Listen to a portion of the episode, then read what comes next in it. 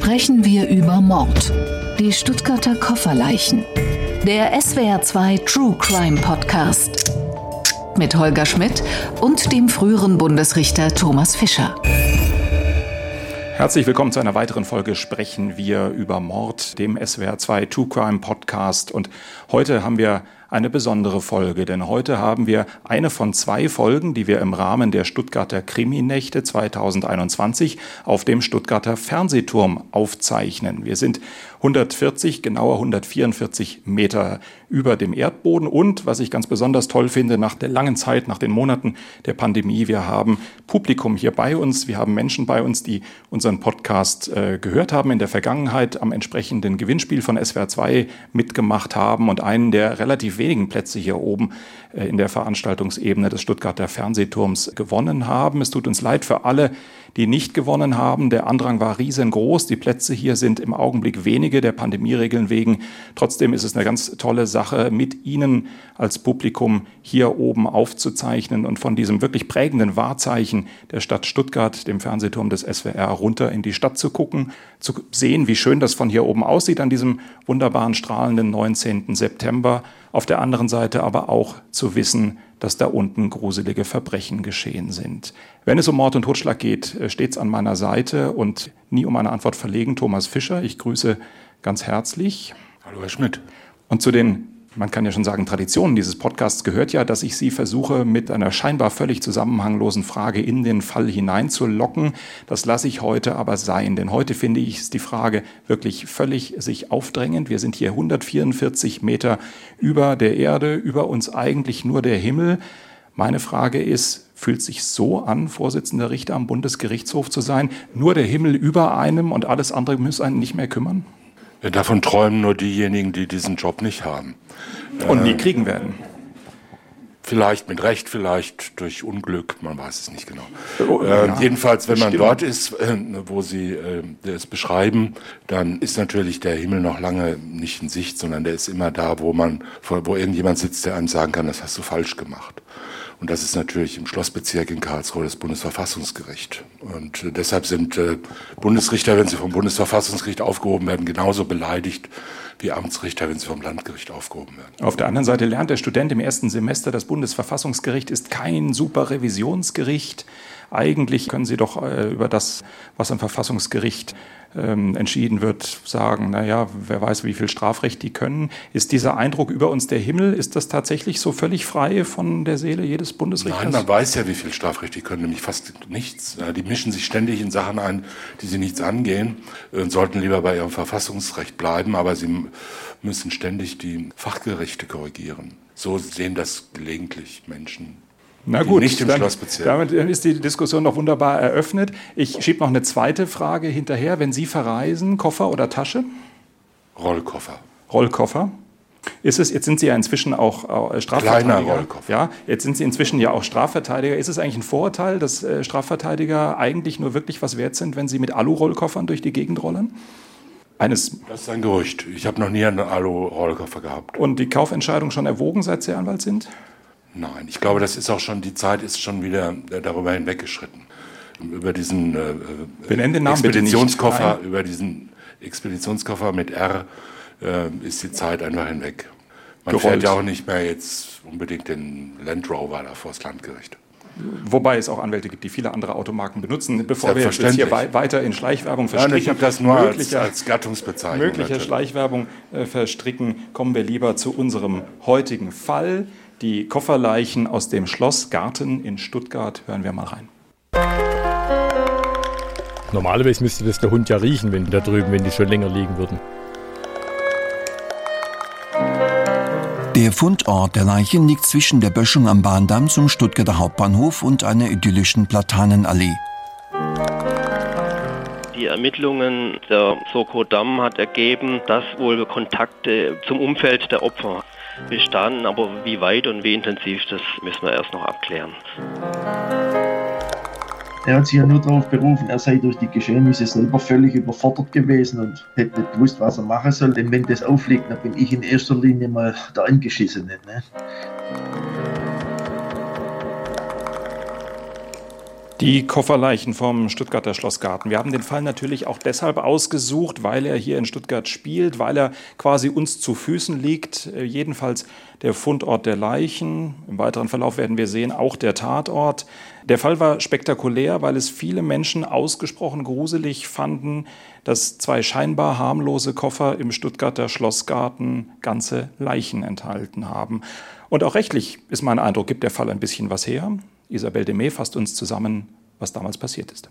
Die beiden Rollkoffer, die am 1. Juni 2014 im unteren Schlossgarten in Stuttgart hinter einer Betonmauer stehen, bergen einen grausigen Inhalt. In den Koffern sind die Leichen einer Frau und eines Mannes. Die beiden waren im Trinkermilieu bekannt. Eine DNA-Spur am Koffer führt die Ermittler zu Günther H. Der 48-Jährige wird festgenommen.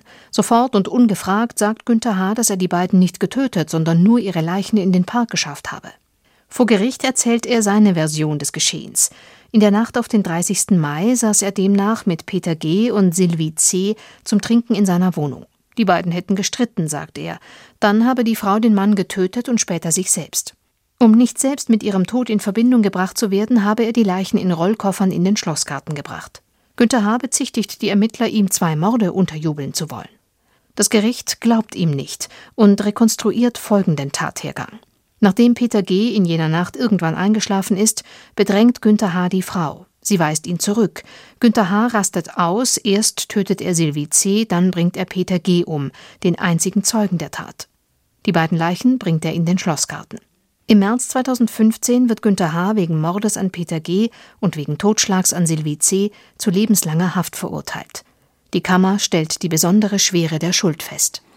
Thomas Fischer, Menschen geradezu zusammengefaltet und in Koffer gesteckt. Äh, eine Leiche mit einem ziemlich großen Küchenmesser erstochen, einen anderen mit einem Feuerlöscher erschlagen, den Feuerlöscher dann teilweise wahrscheinlich in den toten Mensch reingespritzt. Ich fange gar nicht an, Sie zu fragen, ob Sie das besonders gruselig finden. Das habe ich schon mehrfach versucht in diesem Podcast und da weiß ich, was Sie antworten. Aber einig sind wir uns doch wahrscheinlich, Vernichtungswillen steckt da erheblich drin, oder? Ja, wobei man sagen muss, dass ja die, äh, die meisten Verletzungen, die diese beiden äh, Leichen aufwiesen, äh, nach dem Tod äh, zugefügt wurden. Gleichwohl. Und äh, ja, da ist ja mit der Vernichtung, äh, ist mal schon fast zu Ende. aber jedenfalls, ich weiß, was Sie meinen und da haben Sie natürlich recht. Also ob im Moment der Tat, der Taten, jetzt so ein unbedingter Vernichtungswille vorlag, das weiß man nicht ganz genau, vermutlich bei der Frau ja, so wie es das Landgericht rekonstruiert hat. Bei dem Mann war es ja so, dass der schwer betrunken offenbar äh, und, und äh, unter Drogeneinfluss geschlafen hat und der Angeklagte ihm dann den Schädel zertrümmert hat mit diesem Pulverfeuerlöscher. Und anschließend hat er an beiden Leichen, also schwerste, muss man sagen, und auch auffällige äh, Verletzungen, hat er beiden Leichen zugefügt äh, und auch mit äh, seltsamen Werkzeugen hantiert, die dann äh, auch im Ermittlungsverfahren in der Hauptverhandlung Anlass gegeben haben, darüber nachzudenken, äh, ob das äh, alles so stimmen kann und ob es mit ihm alles so stimmen kann. Insoweit haben Sie natürlich recht, ein außerordentlicher Ausbruch oder eine, jedenfalls eine außerordentliche Darstellung von exzessiver Gewalt. Ist ein bisschen die Frage, worauf wir jetzt in diesem Fall gucken. Nach meinem Eindruck ist ja der, der von der Kammer festgestellte wahrscheinliche Ablauf, dass äh, man zunächst zu dritt äh, relativ viel getrunken hat, äh, dass dann der spätere Täter und die Frau nochmal weggegangen sind, etwas essen, eine Gaststätte besucht haben, wohingegen der Partner der Frau bereits so betrunken war, Sie haben zu Recht auch noch gesagt, Drogen genommen hat. Der ist dann einfach eingeschlafen oder in einer Art komatösem Zustand, jedenfalls nicht mehr in der Lage gewesen, mit denen essen zu gehen. Dann ähm, wollte der spätere Täter, so stellt es die Kammer fest, äh, wohl sexuell mit der Frau verkehren. Das wollte die wohl nicht oder es hat nicht geklappt. Das sind so die beiden Überlegungen, die die, die, die Kammer da anstellt. Und dann äh, beschließt der Täter, diese Demütigung lässt er sich nicht äh, gefallen oder dafür rächt er sich jetzt und tötet erst die Frau und dann den schlafenden Partner, weil er quasi Zeuge ist. Wenn wir uns das so angucken und feststellen, klingt doch eigentlich ganz gut. Erst Totschlag an der Frau aus einer äh, Affektsituation heraus, dann der Verdeckungsmord an dem Mann. Hat Sie das überzeugt, als Sie sich das Urteil näher angeschaut haben? Oder kann man zweifeln darüber, dass vieles, was wir hier als Schilderung gehört haben, doch aus wirklich kleinen Bausteinen zusammengesetzt ist und dass es eigentlich auch ganz anders hätte gewesen sein können. Naja, es hat natürlich, fast alles auf, äh, auf, der Welt kann auch anders gewesen sein. Es gab ja mindestens drei Versionen. Eine Version, die der Angeklagte dargeboten hat, eine Version, die die Staatsanwaltschaft für äh, eher wahrscheinlich gehalten hat und dann die Version, die das Landgericht festgestellt hat. Äh, man kann sagen, die Version, die der Angeklagte dargeboten hat, nämlich dass die Frau den Mann umgebracht hat, und äh, dann anschließend war er so traumatisiert, dass er erstmal einen trinken musste mit ihr. Und dann sind sie in die Kneipe gegangen, haben da ein bisschen rumgeschmust und dann äh, sind sie zurückgegangen und dann ist er sofort eingeschlafen und die Frau hat sich dann selbst stranguliert mit einem Spanngurt aus einem Umzugswagen. Diese Version ist, sagen wir mal, nicht besonders plausibel, um das mal vorsichtig auszudrücken. Insbesondere äh, musste man natürlich die schwersten Verletzungen der Frau Hals fast durchtrennt und so weiter, zahllose schwere Verletzungen auch im, mit sexueller Konnotation. Musste man irgendwie erklären, das hat der Angeklagte dahin erklärt, dass die Polizei das alles gemacht hätte, um ihm, äh, dem armen äh, äh, Beschuldigten, das in die Schuhe zu schieben. Es ist, sagen wir mal, überzeugt er nicht spontan passiert wahrscheinlich nicht so selten, aber jetzt mal jenseits äh, der, der, Frage, ich glaube, da kommen wir gleich noch drauf, wie viel wir jetzt dem Angeklagten da so zubilligen, was er für Schutzgeschichten oder andere Geschichten angeboten hat. Für mich ist interessant, deswegen habe ich da das, das gerade so von, vom Ergebnis her aufgezogen, dass wir ja festgestellt haben, da sind eine ganze Menge sehr, sehr erstaunlicher Verletzungen, weil sie wahrscheinlich nach dem Tod der beiden Menschen durchgeführt worden. Und die Kammer schließt ja daraus, dass das alles ja oder andersrum, es ist für die Kammer die Erklärung für die Motivlage und, und sagt, äh, der, entweder ist er da frustriert gewesen oder es ist jedenfalls sexuell nicht so gelaufen, wie er sich das vorgestellt hat. Und aus Empörung darüber ist das dann alles passiert. Und dann im Umkehrschluss, rückwärts gedacht, diese ganzen äh, Verletzungen sind dadurch zu erklären, dass wir annehmen, dass es diese Situation gegeben hat. Ist das nicht ein bisschen zirkelschlüssig, habe ich mich gefragt, dass man die Geschichte so erzählt, wie sie dann von dem, was man am Tatort findet, rückwärts betrachtet sinnvoll erscheint? Nein, ich glaube, also ich finde es nicht zirkelschlüssig. Es ist halt so, es war relativ klar, dass der Angeklagte, der Beschuldigte der Täter war. DNA und so weiter. Und er hat ja auch, man letztendlich hat er ja auch gesagt, diese Leiche war in meinem Zimmer. Die lagen da rum, dann habe ich sie weggebracht. Also musste man irgendwie erklären, wie ist es denn gewesen? So wie er gesagt hat, war es wahrscheinlich nicht. Äh, also muss man irgendwie erklären, warum hat er das getan. Der Mensch tut viel Unsinniges, aber er tut es nicht vollkommen ohne Sinn. Also nicht ohne irgendeinen Grund, auch wenn der Grund schlecht ist. Jetzt hat man gewusst, dass der Angeklagte und die später Getötete vorher noch in einer Kneipe waren bis gegen 2.30 Uhr. Äh, dort wurde, sagen wir mal, weniger gespeist als doch eher dem Alkohol zugesprochen. Und äh, er wollte immer gehen und sie wollte noch da bleiben und noch einen trinken. Und zwischendurch schmuste man herum, küsste sich und äh, machte solcherlei Dinge. Äh, das war durch objektiv, also durch glaubwürdige Zeugen belegt. Also denkt man sich, was ist da passiert? Was will er von ihr? Was will sie von ihm? Und was äh, passiert da weiterhin? Der Mann, also der Getötete, war nicht dabei. Und äh, man hat ausgeschlossen, dass der jetzt aus lauter Traumatisierung erstmal in die Kneipe geht und mit der Frau ein bisschen rumschmust. Äh, also muss man sich ja irgendeinen Gedanken machen, warum hat er das getan? Jetzt könnte man sagen, es kam so über ihn. Ja, aber irgendein Motiv muss halt gesucht werden. Da hat die Kammer das Motiv sexuelles Interesse und Zurückweisung, weil man hat ja keinen Geschlechtsverkehr beispielsweise feststellen können, keine sexuellen Handlungen. Also wird es wahrscheinlich nicht dazu gekommen sein. Also könnte das miteinander zusammenhängen. Ähm, jetzt überlegt man, welche Möglichkeiten gibt es. Und äh, da hat man die genommen, die ein, erstens einigermaßen plausibel war, zweitens den Angeklagten nicht belastet. Ja, man hat gesagt, möglicherweise äh, hat die dich zurückgewiesen und dann hat man gesagt, na, könnte ja sein, dass sie dann gesagt hat, na, du bringst es ja nicht oder irgendwas. Oder möglicherweise war er äh, durch seine eigene Alkoholisierung nicht dazu in der Lage. Ja.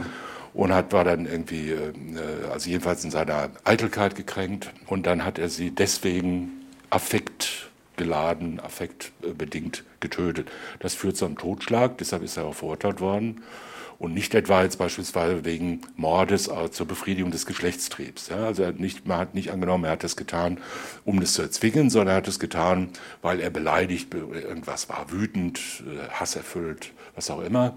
Also Totschlag.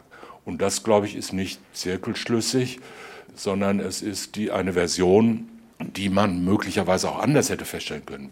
Wir waren ja nicht dabei Die Kammer hat sich genau angeschaut, hat sehr detaillierte äh, rechtsmedizinische Ergebnisse gehabt, Spurenbild äh, natürlich gekannt und so weiter und haben dann gesagt, und man wusste natürlich, diese Verletzungen sind postmortem nach dem Tod zugefügt worden. Das kann man ja rechtsmedizinisch relativ leicht feststellen, wie die Einblutungen dann verlaufen und so weiter. Das heißt, die Frau ist getötet worden durch einen Stich mit einem äh, sehr breiten und langen äh, Küchenmesser in den Hals, von vorne in den Hals, praktisch durch den ganzen Hals durch. Und äh, das war die Verletzung, die zum Tod geführt hat. Und die anderen Verletzungen sind ihr später zugefügt worden. Und äh, beim Mann weiß man auch, dass er gestorben ist an diesem massiven, Schlag, offenen Schädelhirntrauma. Der hat ihn zweimal mit diesem äh, schweren Feuerlöscher den Schädel eingeschlagen. Und man hat ja Gehirnsubstanz an der Decke gefunden. Und dann anschließend hat er ihm diese äh, Verletzungen beigebracht. Das war klar und da muss man sich halt irgendwie erklären. Man könnte jetzt sagen, kann uns ja egal sein, warum, aber der Mensch äh, und deshalb auch die Gerichte äh, sucht ja immer nach irgendwelchen Erklärungen. Und da hat man halt gesagt, irgendeinen Grund muss er gehabt haben, dann war es wahrscheinlich der. Ja. Und das äh, belastet ihn ja auch nicht. Mit zirkelschlüssig meinte ich jetzt auch äh, weniger die Entscheidung der Kammer zu sagen, Totschlag bezogen auf die Frau, sondern mehr die verschiedenen Varianten, die der Angeklagte ja auch noch angeboten hat, die ihn ja alle fern von der Tat gebracht haben. Aber da haben Sie ja schon selber gesagt, da ist einiges dabei. Das ist in sich eigentlich überhaupt nicht plausibel. Da hat er sich in Widersprüche äh, verstrickt. Verteidigt worden ist äh, Günther H., so heißt äh, der Täter, damals von dem bekannten Stuttgarter Strafverteidiger Stefan Holoch. Stefan Holoch kenne ich aus einer ganzen Reihe von äh, sehr spannenden äh, Gerichtsverhandlungen und dachte mir, das wäre jetzt ausgesprochen nett, wenn wir den auch hier auf der Bühne hätten haben können und diesen Fall mit ihm diskutieren äh, würden, weil er auch sehr meinungsfreudig ist und, glaube ich, hier ganz gut in die Runde gepasst hätte. Allerdings hat Stefan Holoch mir dann klipp und klar erklärt, dass er schon lange eine Motorradtour über den Balkan geplant hat, heute Abend irgendwo, er selber spricht nach äh, Karl May vom Land der Skipetaren äh, irgendwo in Albanien unterwegs ist mit dem Motorradl und äh, einer größeren Gruppe. Ich habe aber trotzdem gedacht, wir können auf Stefan Holoch nicht verzichten. Deswegen haben wir vor ein paar Tagen schon mal mit ihm gesprochen. Ich habe ihn, da, zu dem Zeitpunkt war er noch nicht in Albanien, sondern in Griechenland, habe ich ihn erreicht und äh, habe mit ihm über den Fall gesprochen und habe das Gespräch aufgezeichnet. Guten Abend, Stefan Holoch. Guten Abend auf den Fernsehturm. Wo stecken Sie gerade und vor allem, was haben Sie im Koffer dabei? Ich habe im Koffer mir das schriftliche Urteil äh, mitgenommen in den Urlaub und stecke irgendwo auf dem Balkan. Aber Urlaub ist das Stichwort. Wir zeichnen das Gespräch auf. Wir sind nicht live jetzt am Sonntagabend. Der Fall, über den wir sprechen, der hat ja für viel Aufmerksamkeit gesorgt und äh, hatte spektakuläre Tatortanteile. Die Tatortarbeit war spektakulär. Haben Sie noch ein normales Verhältnis zu Koffern oder denken Sie jetzt bei jedem großen Koffer, den Sie irgendwo stehen sehen, da könnte eine Leiche drin sein? Also ich bin da ziemlich schmerzbefreit. Ich reise häufig, benutze auch Koffer und habe da, sagen wir, kein schlechtes Feeling dabei. Können Sie beruhigen, Herr Schmidt. Sehr gut. Wir haben uns schon mal eben angehört, was Ihrem Mandanten damals vorgeworfen wurde und wie das Schwurgericht sein maximales Urteil begründet hat. In der Summe lebenslang mit der Feststellung der besonderen Schwere der Schuld für Totschlag der Frau und anschließendem Verdeckungsmord ihres Partners. Hat Sie das Urteil damals überzeugt? Nicht ganz. Es war wie äh, nicht ganz selten bei Schwurgerichtsurteilen, ähm, sagen wir, eine gewisse Fantasie hat, hat mitgemacht und man hat sich so ein bisschen das rausgesucht, was gepasst hat und andere Dinge, wo man hätte vielleicht hinterfragen können, die hat man an den Rand geschoben. Äh, wobei dann natürlich in erster Linie auch äh, der, der man dann selber nicht unschuldig war mit seinen wilden Theorien, äh, die er da verbreitet hat. Und ab einem bestimmten Punkt haben die den einfach nicht mehr richtig ernst genommen. Er hat verschiedene Varianten angeboten, darüber spekuliert, was alles gewesen sein könnte, aber wenn ich es richtig verstanden habe, ja immer bestritten, der Mörder respektive der Totschläger gewesen zu sein. Was glauben Sie, ist das gewesen? Was ich persönlich glaube, äh, das ist eine andere Frage. Also ich denke schon, äh, dass er die Finger mit drin hatte in der Geschichte. Ich hielt es bloß für ziemlich kühn bei diesen vielen Unklarheiten, die damals waren am Schluss der Beweisaufnahme, dass man da zweifelsfrei feststellt und jetzt haben wir einen Totschlag und einen Mord. Äh, ich hätte mir es gefallen lassen bei dem Beweisergebnis, wenn man sagt, naja, das war halt zweimal Totschlag. Natürlich mit der nicht unerwünschten Folge, dann wären wir irgendwo in der zeitlichen Freiheitsstrafe gewesen. Aber da war wirklich so viel unklar. Vieles konnte auch nicht stimmen. Mir hat der Mord, das, äh, das Mordurteil hat mir nicht geschmeckt. Kann ich verstehen. Ist für, einen, ja, ist für einen Verteidiger natürlich auch ein blödes Ergebnis, wenn man äh, eigentlich das maximal harte Urteil bekommt. Aber Helfen Sie mal bitte unserer Fantasie. Wie wäre ein Szenario denkbar, dass das zweimal Totschlag ist äh, und man nicht, ja, wie es die Kammer auch angenommen hat, spätestens doch bei der zweiten Tat auch immer über die Verdeckung reden muss? Ja, also das Milieu, alle drei Mitwirkenden äh, stammten ja aus dem zumindest Alkoholikermilieu, zum Teil auch Wohnsitzlosenmilieu. Äh, Treffpunkt äh, am Trinkerplatz, am Ostenplatz in Stuttgart Ost. Ähm, und man weiß ja, wie die miteinander umgehen. Es ist nicht immer der gepflegteste Kammerton unter den Leuten. Und da kann im Rahmen eines solchen äh, Trinkgelages, da kann mal irgendetwas aus dem Ruder laufen, ohne dass man das dann hundertprozentig rekonstruieren können, den Tathergang, sondern da müssen tatsächlich Beweislücken und Unklarheiten, die müssen dann durch richterliche Überzeugungsbildung geschlossen werden. Und das hält ja auch äh, beim BGH. Ich habe, wie gesagt, das Urteil ja dabei rechtskräftig ist geworden, jetzt vor sechs Jahren und unterschrieben bei der im Übrigen wie üblichen äh, unbegründeten äh, Revisionsverwerfung. Da steht überhaupt nichts drin. Äh, da hat ein, ein, Richter Fischer mit unterschrieben äh, bei der Geschichte. Äh, ja. Das Urteil an sich liest sich schlüssig. Klar, äh, Feststellungen sind in sich logisch, aber äh, sagen wir, die Beweisaufnahme hat es nach Auffassung der Verteidigung nicht unbedingt hergegeben, dass man sagen kann, das muss jetzt so gewesen sein und kann nicht anders gewesen sein. Soweit zunächst Stefan Holoch. Thomas Fischer, vielleicht klären wir eins gleich vorab. Muss ich Sie jetzt belehren als Beschuldigter? Ist jetzt der 55 fällig? Sind Sie der eben zitierte Richter Fischer? Haben Sie an der Sache mitgewirkt und könnten sich jetzt möglicherweise ins Unglück reden? Ich wüsste nicht warum, selbst wenn ich es wäre. Ähm, weil die, äh, der Beschluss des, äh, der Revision als offensichtlich unbegründet zu verwerfen, ja offensichtlich richtig war. Aber Sie haben viel äh, in Ihrem Leben gemacht. Aber waren Sie mal für Stuttgart? Na, wenn man so einen seltenen Namen hat wie ich, kommt man gelegentlich äh, in den merkwürdigsten Umständen vor. Ähm, der Richter Fischer, der da mit unterschrieben hat, heißt, glaube ich, Renate mit Vornamen. Und äh, ich bin es nicht.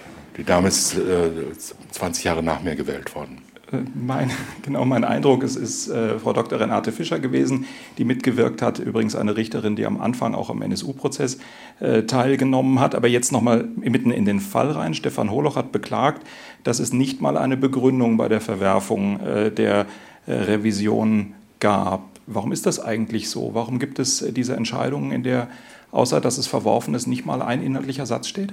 Das ist eine gute Frage. Das gibt es so, weil es in Paragraph 349 Absatz 2 Strafprozessordnung steht und da steht es schon seit 1877, nein, ein bisschen später.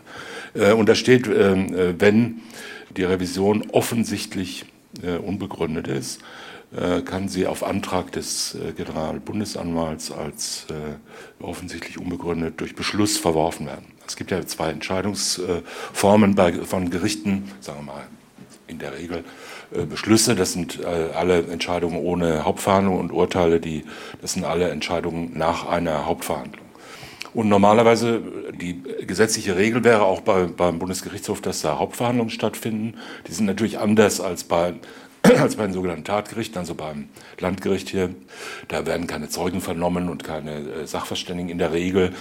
Äh, da müssen auch die Angeklagten nicht da sein. Es wird über Rechtsfragen verhandelt, weil der, der Bundesgerichtshof eine äh, letztendlich Rechtsbeschwerdeinstanz ist, in Anführungszeichen. Das heißt, sie entscheiden nur über Revisionen. Das bedeutet, die Frage, die sich, die beim Bundesgerichtshof gestellt wird, ist nicht, wer war es oder war der es oder hätte man ihm vielleicht noch ein bisschen mehr oder weniger geben können oder sollen, sondern die Frage ist, ist das Urteil rechtsfehlerfrei oder nicht? Ja, eine Revision kann darauf gestützt werden, heißt es im Gesetz, äh, wenn, das, äh, wenn Rechtsfehler vorliegen, auf denen das Urteil beruht. Und äh, diese Rechtsfehler können Verfahrensfehler sein, prozessuale Rechtsfehler, es können aber auch materielle Rechtsfehler sein, also inhaltliche.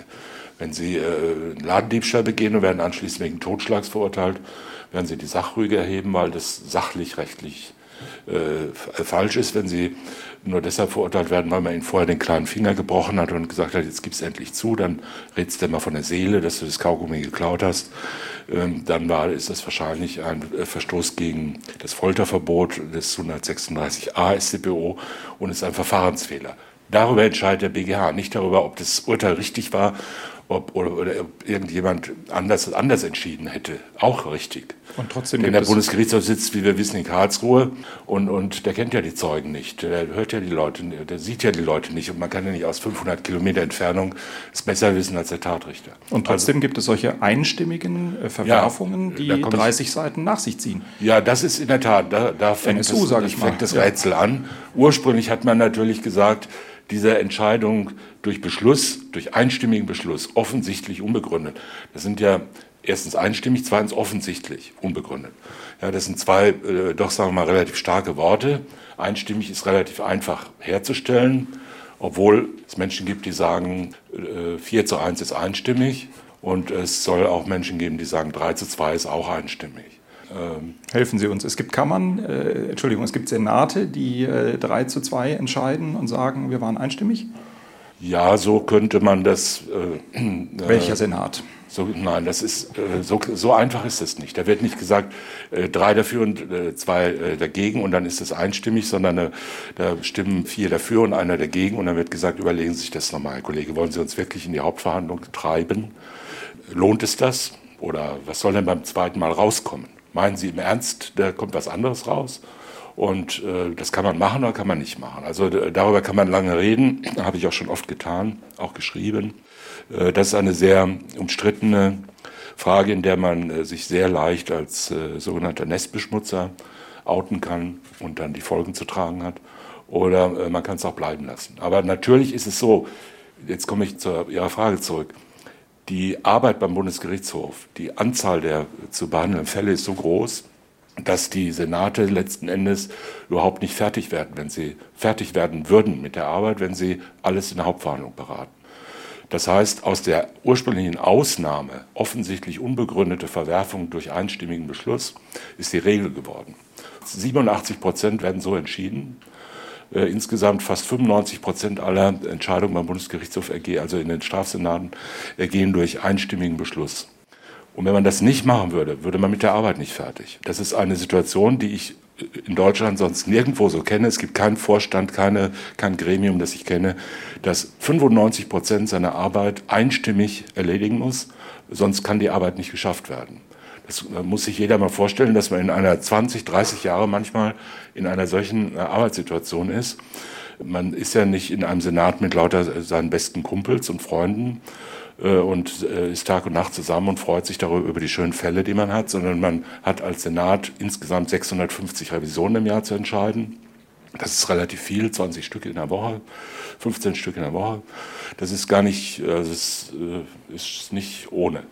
Und äh, die Leute, mit denen man da zusammenarbeitet, sind ja nicht jetzt alles Leute, die auf derselben Wellenlänge laufen. Es gibt ganz unterschiedliche Meinungen, unterschiedliche Persönlichkeiten. Und man weiß die ganze Zeit, man muss einstimmig entscheiden. Ja? Und wenn man das nicht äh, tut, dann ist es nicht gut für den Senat und auch für einen selbst nicht. Ne? Wenn man es zweimal pro Woche macht, ist, äh, gilt man als schwierig und das will ja keiner. Also deshalb äh, entsteht ein unglaublich hoher Anpassungsdruck und ein Konformitätsdruck. Das ist äh, ein großes Risiko beim BGH, was dort nicht richtig gesehen und auch nicht problematisiert wird, weil es eine sehr kleine und doch, muss man sagen, relativ enge Welt ist. Aber das ist der Grund. Und diese offensichtliche Unbegründetheit führt, diese, dieses Wort offensichtlich unbegründet ist praktisch, äh, gilt als nicht gesprochen. Ja, das, über diese gesetzliche Voraussetzung wird einfach hinweggegangen. Ja, alles, was einstimmig ist, ist offensichtlich. Das führt dazu, dass auch ganz komplizierte Entscheidungen, über die im Senat drei Stunden, fünf Stunden lang beraten wird, streitig beraten wird, wo man sich durchringt zu einer Entscheidung und sagt, okay, okay, bitte sehr, ja gut, jetzt, na ja, ich hätte es anders, fände ich es besser, aber was soll's, ich will den Senat jetzt auch und so weiter. Ne? Ähm, äh, mein Herzblut ist es ja nicht, ne, das stimme ich halt mal zu und dann gehen die raus, schreiben einen Beschluss, der einen Satz lang ist, ne, formal. Die Revision wird als unbegründet verworfen, weil die Überprüfung des äh, angefochtenen Urteils aufgrund der Revisionsrechtfertigung keinen Rechtsfehler ergeben hat. Punkt Unterschrift. Jetzt Man kann es auch anders machen und äh, 100 Seiten Begründung für einen Beschluss schreiben, der angeblich offensichtlich war schlagen zwei Herzen jetzt in meiner Brust. Es drängt mich geradezu, an der Stelle zu fragen und zu thematisieren, was wir vor wenigen Wochen erlebt haben. Das ist der offensichtlich unbegründete Beschluss im sogenannten NSU-Verfahren, der über mehr als 30 Seiten begründet worden ist. Äh, ein Verfahren, über das wir ähm, in diesem Podcast auch schon gesprochen haben. Wir müssen ein bisschen auf die Uhr gucken, dass wir uns jetzt nicht völlig verlieren, wenn ich dieses Fass aufmachen wollte. Aber irgendwie will ich es aufmachen, denn das ist doch eigentlich dann nach allem, was Sie eben erklärt haben, fast schon die Quadratur der Absurdität, wenn man sagt, es ist offensichtlich unbegründet, aber dieses offensichtlich unbegründet erkläre ich jetzt auf mehr als 30 Seiten in einer Situation, wo, glaube ich, viele Strafrechtler in Deutschland darauf gewartet haben, dass das in die Hauptverhandlung kommt. Die sehr komplizierte Mittäterschaft von Beate Zschäpe, weil da wirklich noch ein paar Fragen offen sind, oder? Ja. Das war eine kurze Antwort. Prima, so. Das rettet uns jetzt äh, die Folge. Aber ich würde mal sagen, das nehmen wir uns mal auf, auf die Merkliste weiterer Fälle, oder? Ich glaube, wir hatten ja schon eine NSU-Folge, da sollten wir noch mal ausführlicher drüber reden, weil ich glaube, da gibt es Gesprächsbedarf. Zurück zum Fall der Kofferleichen. Die Kammer, so beschreibt es Stefan Holoch, ist äh, von einem von mehreren möglichen Abläufen fest ausgegangen. Andere wären aus seiner Sicht genauso möglich gewesen. Ist das das Richterprivileg des Indizienprozesses, sich da auf die Lieblingsplausibilität festzulegen? Sie haben das Urteil gelesen, es ist schon relativ plausibel, wie es drin steht, oder? Nein, das, also ich, es gibt natürlich Sachen, wo man sagt, ja, ob ich das so entschieden hätte, weiß ich jetzt auch nicht. Ja? Also obwohl man, man, auch das ist ja dann nur aus der Aktenkenntnis. Man sitzt ja nicht da und äh, ist in dem Prozess dabei. Aber man weiß aus eigenen Verhandlungen, es gibt unterschiedliche Meinungen zu, äh, zu, über Motivationen, über Plausibilitäten und so weiter. Das kann schon sein. Aber dieses Urteil ist äh, nach meiner Ansicht, also so wie ich es gelesen habe, drängt es sich nicht gerade auf zu sagen, es war wahrscheinlich ganz anders. Ja, also, äh, und dass man da, natürlich ist ein Richterprivileg, in Anführungszeichen, äh, einen Fall zu entscheiden. Es ist in die Richterpflicht. Ja. Und das äh, Gericht schöpft sozusagen aus dem Inbegriff der Hauptverhandlung und muss vollkommen überzeugt sein von, von dem, also subjektiv überzeugt sein von dem, was festgestellt wird. Äh, das bedeutet, äh, das ist natürlich eine offene Formel, äh, wann man subjektiv überzeugt ist kann ja jeder an sich selber überprüfen. Äh, das ist immer eine, eine, Bandbreite von Möglichkeiten. Man wird halt gewisse Dinge ausschließen können, ja, weil wir ja immer, wir reden ja immer über Wahrheiten. Wir reden über über über Tatsachen und über Wahrheiten. Und das Verfassungsgericht sagt, dass die, dass Gerechtigkeit nur möglich ist durch Feststellung der materiellen Wahrheit. Aber was materielle Wahrheit ist, ist ja nicht offenkundig, es ist ja kein Naturgesetz, sondern das definieren wir ja durch in, in, in einem kommunikativen Prozess. Und gerade dazu ist ja der Strafprozess da, Kommunikation auf eine bestimmte normative Weise darzustellen, um zu sagen, wie viel Wahrheit brauchen wir? Wann reicht es uns zu sagen, es war zwar niemand von uns dabei, niemand hat es gesehen, niemand äh, war Zeuge, äh, also unmittelbarer Zeuge, aber wir sagen jetzt mal, das ist wahr. Du, Angeklagter, hast vor 15 Jahren das und das getan, hast das und den und den totgeschlagen aus den und den Gründen. Und das ist jetzt festgestellt. Da gehen dann Leute raus, 100, 100.000, eine Million am Fernsehen oder sonst wo in der Zeitung und sagen, ja, ich glaube, das ist die Wahrheit. Und das reicht uns. Und der soll jetzt lebenslang eingesperrt werden.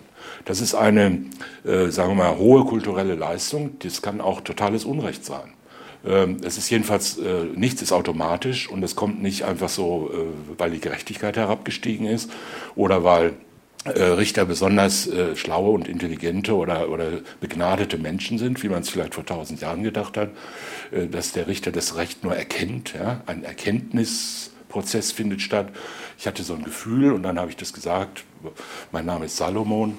Ähm, äh, und, äh, sondern wir äh, rechnen ja damit, dass das nach Regeln geschieht. Und diese Regel, über diese Regeln wird ständig verhandelt.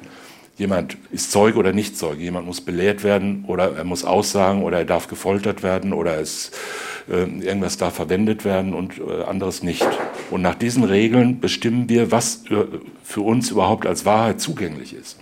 Und äh, die Gesellschaft ist in einem ständigen Prozess, deshalb ist es ja so spannend für alle, deshalb nehmen alle ständig daran teil. Die Gesellschaft ist in einem ständigen Prozess, sich zu fragen, wie viel Wahrheit brauchen wir, um zu sagen, das ist ein Mörder, das ist ein, ein Verbrecher und ich bin es Gottlob nicht. Ja? Obwohl wir ja alle, wenn nur die Kausalität ausreichen würde, nur die Kausalität, also die bloße Bedingtheit, die bloße naturwissenschaftliche Kausalabläufe, dann werden wir ja auch für alles Mögliche verantwortlich auf der Welt. Dann sind wir verantwortlich dafür, dass heute Abend Kinder verhungern, dass im Mittelmeer Flüchtlinge ertrinken, dass irgendwem geholfen wird und anderen nicht, äh, dass 30.000 Menschen an, an Infektionen in Krankenhäusern sterben. All das könnten wir verhindern, wenn wir nur wollten. Aber wir sagen, das geht mich nichts an. Ich bin ja kein Chefarzt. Aber wo, wo ist jetzt die Grenze? Ne? Was darf zugerechnet werden? Wofür sind wir verantwortlich? Darüber verhandeln wir die ganze Zeit. Und äh, die Richter sitzen ja nicht deshalb da, weil sie äh, so eine begnadete äh, Person sind, sondern weil sie ernannt sind. Ja, weil es ein Amt ist, weil sie eine Pflicht haben und weil sie verpflichtet sind, nach der Verfassung zu urteilen. Deshalb sind ja auch nicht beim Bundesgerichtshof Richter, die besser sind als andere Richter oder schlauer, sondern die haben nur einen anderen Job. Ja, deshalb ist es äh, zum Beispiel völlig verfehlt, äh, wenn Rechtsmittelgerichte oder äh, Revisionsgerichte sagen, es darf, äh, keiner darf davonkommen. Wir müssen jedes Urteil irgendwie müssen wir äh, schönreden, damit wir als Hauptsache, wir können die Revision verwerfen. Das ist Unsinn. Revisionsrichter müssen prüfen, ob das Urteil rechtsfehlerhaft ist. Da geht es nicht darum, keinen entwischen zu lassen, sondern es geht darum, symbolisch festzustellen, nach welchen Regeln bestimmen wir Wahrheit, nach welchen Regeln setzen wir, stellen wir fest, was Schuld ist und was Verantwortung ist. Und das ist immer eine symbolische Handlung, die richtet sich nicht auf Prävention, auf Sicherheit, auf allgemeine Glückseligkeit. Das ist keine sozialhygienische Veranstaltung, sondern das ist eine eine Veranstaltung, die ganz unmittelbar damit zu tun hat und darauf gerichtet ist, festzustellen, nach welchen Regeln eine Gesellschaft funktioniert und nach welchen Regeln äh, richtig und falsch, äh, Schuld und Unschuld, Verantwortung und Verantwortungslosigkeit zugemessen werden. Und die Wahrheit gefunden wird. Und jetzt könnte ich, könnte ich fast äh, karlauern, in vino veritas, im Wein liegt die Wahrheit. Alkohol hat bei dem Fall eine ganz große Rolle gespielt. Das steht fest. Das sagt selbst äh, der ähm, Angeklagte, der später Verurteilte, hat es selber eingeräumt. Es ist massiv getrunken worden. Welche Rolle hat Alkohol gespielt? Auch dazu habe ich bei meiner Aufzeichnung vor einigen Tagen den Verteidiger Stefan Holoch gefragt. Ihr Mandant und das spätere Opfer sollen am Tatabend, man kann es nicht anders sagen, heftigst gezecht haben. Hatten Sie den Eindruck, dass sich Ihr Mandant selbst noch an alles richtig erinnern kann? Er hat es behauptet ja, hat natürlich schon Alkohol vorgeschoben. Andererseits, er wurde äh, kurz vor den Taten, kurz vor den Taten, wurde er noch von Zeugen als zwar angetrunken äh, geschildert, aber keinerlei Ausfallerscheinungen, außer dass ihm ein Glas Bier auf den Boden fiel. Also Erinnerungsvermögen war möglicherweise vorhanden, durchaus vorhanden. Also kein Filmriss. Er hat sich da auch nie drauf berufen. Er hat sich ja nur darauf berufen, er sei durch die Geschehnisse selber völlig überfordert gewesen und hätte nicht gewusst, was er machen soll. Und am Schluss war es dann eben für ihn das Naheliegende, fort mit den Leichen aus meiner Wohnung. Denn wenn das aufliegt, dann bin ich in erster Linie mal der Angeschissene. Ne? Und deswegen weg und, und die Wohnung geputzt und die Leichen verpackt und abgekarrt in den Schlossgarten runter. Aber trotzdem hat er ja immer wieder andere Versionen angeboten. Was macht denn ein Strafverteidiger, wenn er es mit, sagen wir mal, sehr unzuverlässigen oder wechselnden Erinnerungen zu tun hat? Sollte der Mandant nicht vielleicht am besten einfach schweigen? Dann nehmen Sie mir meine Hauptverteidigungsstrategie aus dem Munde, Herr Schmidt. Mir wäre es in der Tat am liebsten gewesen, er hätte geschwiegen. Das war von Anfang an, aber ich konnte es nicht verhindern und er war schon zweimal vernommen und hat da im Grund die Weichen gestellt für sein späteres Verhängnis, indem er Zeug erzählt hat, das schlicht objektiv nicht stimmen konnte. Und dann ging es ja gerade so weiter. Wenn der geschwiegen hätte, wäre nach meiner festen Überzeugung, wenn er eisern geschwiegen hätte, dann wäre maximal zweimal Totschlaghänger geblieben, mit 15 Jahren vielleicht. Ne? Machen wir den Richtertest, Thomas Fischer. Wenn er geschwiegen hätte, wäre es besser ausgegangen oder umgekehrt? Hat er sich ins Unglück geredet? Das kann ich nicht sagen. Äh, das könnte sein, aber das, äh, von Überzeugung kann da keine Rede sein. Äh, also ich stimme dem Verteidiger da nicht zu. Aber ich kenne den Fall natürlich auch nicht so wie er und ich kenne den äh, Beschuldigten erst recht nicht. Also ist es schon möglich. Sagen wir so, wir kriegen ja fast äh, jeden Sonntagabend vorgeführt, wie es äh, richtig geht, wenn man so einen Mord ermittelt am Tatort. Und da sagen die Kommissare immer, red dir das mal von der Seele oder ähm, kannst du endlich schlafen und so Zeug, dann geht's ja wieder besser. Ähm, das ist mal, sagen wir mal, kein guter Rat. Ähm, ich meine, ich will jetzt nicht Mörder beraten, ja, das meine ich damit nicht, aber es ist natürlich äh, nicht ganz in Ordnung. Ja. Und dann gibt es noch eine Methode, gerade im, im, im, Abgrenzungsbereich zwischen Totschlag und Mord. Also zwischen, äh, es ist natürlich so, dass äh, es nicht ganz unüblich ist, äh, bei Ermittlungen Menschen, äh, Beschuldigte, die eines äh, Tötungsdelikts beschuldigt werden, zu sagen, naja, warum hast du denn das gemacht? Ne? Du musst doch, äh, wenn du mir nicht sagst, warum du das gemacht hast, dann kann ich auch nichts für dich tun. Ne? Kennen wir ja alles aus dem, äh, aus dem Tatort. Dann kann ich ihnen auch nicht helfen. Ne? Sozusagen, ja, wahrscheinlich hast, warst du doch richtig eifersüchtig, also Zeug, irgend, irgendwas halt. Ne? Und ähm, schon fängt er an zu plaudern und denkt, jetzt werde ich aber mal sagen, jawohl, die hat mich wirklich total betrogen ne, und, und ich, äh, hat mich noch beleidigt, in so Zeug, ja, und schon hängt er drin in den niedrigen Beweggründen und kommt nie mehr wieder raus. Ne? Also ähm, Insoweit ist es natürlich richtig und zwar deshalb nicht, weil es äh, gut wäre, wenn die Wahrheit nicht rauskommt, sondern weil es schlecht ist, wenn Menschen übertölpelt werden. Ja, das ist, äh, äh man soll die Menschen nicht übertölpeln und auch die Polizei soll es nicht tun. Und äh, deshalb ist aus Sicht von Beschuldigten in der Regel äh, jedenfalls mal besser, erstmal sozusagen nichts zu sagen und sich zu überlegen, äh, was richtig ist. Denn der Beschuldigte hat weder die Pflicht, sich zu verteidigen, noch die Pflicht, die Wahrheit zu sagen, noch hat er die Pflicht zu beweisen, dass er unschuldig ist, ja, oder was einem da sonst für Theorien immer äh, untergejubelt werden. Das stimmt ja alles nicht.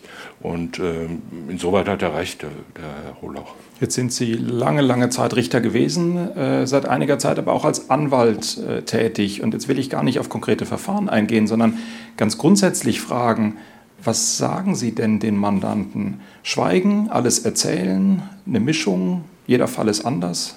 Kommt drauf an, muss man ganz klarer, ganz klarer äh, deutliche Antwort. Äh, es kommt drauf an. Ja? Also es gibt ja Menschen, denen man, äh, denen kann man nicht äh, sagen, schweige mal bitte drei Jahre lang jetzt oder also fünf Monate. Die wollen das nicht. Die wollen ja was erzählen.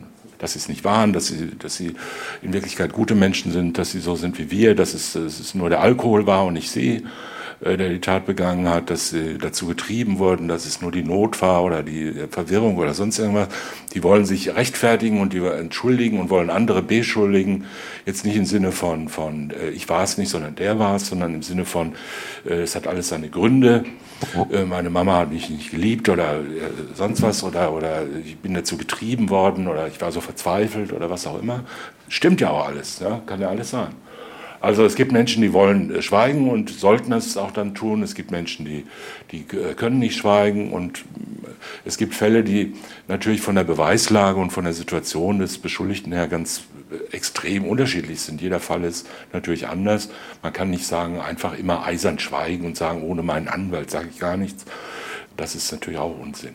Also wie alle diese äh, schematischen Herangehensweisen nicht besonders sinnvoll sind. Ein echtes, es kommt darauf an. Weitergekommen sind wir nicht, äh, stellen wir jetzt nach dem Besprechen der Antwort von Stefan Holoch fest bei der Frage, welche Rolle Alkohol äh, gespielt hat. Das ist mir natürlich auch bei der Aufzeichnung des Gespräches aufgefallen, dass wir da jetzt noch nicht weiter sind. Deswegen habe ich nochmal nachgefragt und habe das bei Stefan Holoch nochmal angesprochen.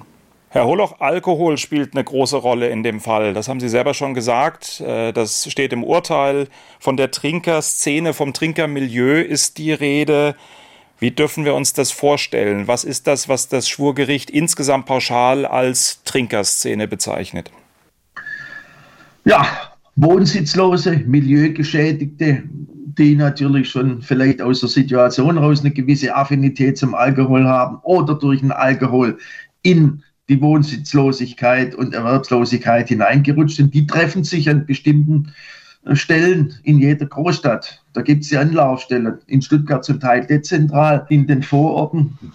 Äh, und, und da sitzen die zusammen, zechen, streiten, schlagen sich auch einmal. Wer Geld hat, geht und holt einen Kasten Bier. Wer kein Geld hat, der schnoppt sich durch. Und irgendwann läuft es dann andersrum. Ne? Dann, das sind zum Teil auch Gewalttaten drin, ne? Coram Publico. Hat ja jeder schon beobachtet von uns. Man macht da gerne einen Bogen drumherum um diese Ansammlungen. Ja, ist genau, das wollte ich gerade sagen. Es klingt äh, nach etwas, was wir aus dem Straßenbild kennen, wo man gerne wegschaut, wo wir, glaube ich, alle wissen, das sind gesellschaftlich und persönlich sehr schwierige Verhältnisse. Mir ist aufgefallen, dass das im Urteil alles so beschrieben ist, als wenn es auch für das Gericht eigentlich sehr klar ist, was das für eine Szene ist. Ist das für Strafrichter und Strafverteidiger eine Szene, in dem, in, mit der man immer wieder in kleinen und großen Delikten zu tun hat? Ja, natürlich. Natürlich, das ist nahezu täglich Brot, mit dieser Klientel zu tun hat. Unterm Strich, Herr Holoch, was bleibt Ihnen bei diesem Fall in Erinnerung? Im Raum Stuttgart ist er vor allen Dingen deswegen bekannt, weil es so eine gruselige Entdeckung und so eine ja, ja, wirklich schreckliche Vorstellung war, dass die Leichen da verpackt in den Koffer mitten im Schlossgarten standen. Was bleibt für Sie unterm Strich bei ja, dem Fall? sind am Rande, nicht mitten im Schlossgarten, am Rande, hinter, hinter Gebüsch und dort wurden sie von Leuten entdeckt, die zum Austreten in die Büsche gegangen sind. Und Gleichwohl. denen auf da.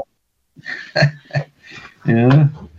Was ist mir da in Erinnerung? Ja, meine Güte, ist ein, ist ein Fall, der so ein bisschen ausragt. Klar, das ist kein Durchschnittsfall, auch wenn es zwei Tote gegeben hat, aber auch so richtig sagen wir, so, so, so richtig spektakulär ist, ist das nicht für einen Strafverteidiger, der eigentlich jeden Monat einmal auf dem Schwurgericht ist. Ne? Vielen Dank, Stefan Hohlauch. Ihnen noch einen schönen Urlaub. Wo geht's hin? Nächste Etappe? Na, auf dem Balkan, aber jetzt geht's von Griechenland nach Bulgarien rüber. Wir wünschen viel Spaß. Danke fürs Gespräch. Danke Ihnen. Zwar spektakulär der Koffer wegen, aber für einen Strafverteidiger eigentlich nicht ungewöhnlich, dass sich Menschen totschlagen, wenn gesoffen wird, sagt uns Stefan Holoch als Strafverteidiger. Ist das auch Ihr Fazit, Thomas Fischer, nach äh, Jahrzehnten des Strafrichterseins? Ja, da ist natürlich was dran. Also ist ja klar, äh, jeder weiß ja, dass Alkoholismus eine weit verbreitete Krankheit ist und dass die äh, sehr schwerwiegende Folgen hat für die Persönlichkeit für das soziale Leben und äh, vor allen Dingen auch für die Persönlichkeit. Es korrumpiert und depraviert die soziale Persönlichkeit. Und äh, es führt natürlich zu massiven äh, Aggressionsdurchbrüchen und ist sehr eng mit äh, Gewalttaten verbunden. Äh, nicht nur im Trinkermilieu und nicht nur bei diesen paar äh, Verlorenen, die da hinterm Bahnhof sitzen, äh, sondern weit verbreitet und weit verbreitet verheimlicht. Und natürlich spielt Alkoholismus eine ganz große Rolle bei vielen Straftaten, ohne dass es so richtig rauskommt. Es gibt auch viele Untreuehandlungen und Betrugshandlungen, die auf Alkoholismus beruhen. Und äh, das ist natürlich ein großes Problem, in der Tat, richtig. Und natürlich gibt es, äh, gibt es äh, sagen wir mal, so eine soziale Depravation, äh, die äh, dazu führt, dass, dass Grenzen äh, absolut fließend werden und dass zum Beispiel schwerste äh, Gewalttaten durchaus vorkommen. Das bedeutet natürlich nicht, dass man sagt, na ja, unter Trinkern, da haut man schon mal einen tot, das ist ja irgendwie kommt halt vor, also sozusagen, ja, äh, ein Wort ergibt das andere und dann bleibt halt mal einer liegen und ist tot. So würde ich es jetzt vielleicht nicht ausdrücken wollen. Ich war erstaunt, dass der Täter sich zu keinem Zeitpunkt äh, darauf berufen hat, dass so viel getrunken worden ist. Das ist ja doch eigentlich die andere Seite von Alkohol im Strafrecht. Das ist das, was, was an der Universität relativ schnell im Zusammenhang mit Alkohol eine Rolle spielt. Äh, die, die diversen Argumentations- und Berechnungsmöglichkeiten, wie betrunken kann er maximal oder minimal gewesen sein, was hilft ihm das jetzt, was schadet das jetzt. Erstaunt Sie das auch oder gehört das eben auch zu diesem Milieu dazu, dass er offenbar der Meinung war, das war alles noch steuerbar, das war normal, da muss man jetzt nicht sagen, ich habe so und so viele Flaschen Sekt jeden Tag getrunken, ich kann nicht mehr hier richtig mich verhalten. Nein, das ist, das ist alles schwieriger, wie äh, Suchtbiografien äh, ja insgesamt schwieriger sind. Und einfach nur zu sagen, da gibt es ein Milieu und das ist dann halt, da ist dann jeder gleich, äh, äh, jeder gleich äh, verächtlich, das stimmt ja nicht. Das sind ja lauter einzelne Menschen, die auf unterschiedliche Weise äh, in den Alkoholismus äh, und in diese soziale Verachtung reingerutscht sind und ähm, oder reingekommen oder sich reingearbeitet haben, wie auch immer, und die da auch aus unterschiedlichen Gründen hängen bleiben. Das ist bei Frauen zum Beispiel ganz anders als bei Männern, häufig anders als bei Männern. Es gibt aber auch äh, natürlich ganz starke äh, Unterschiede im Einzelnen.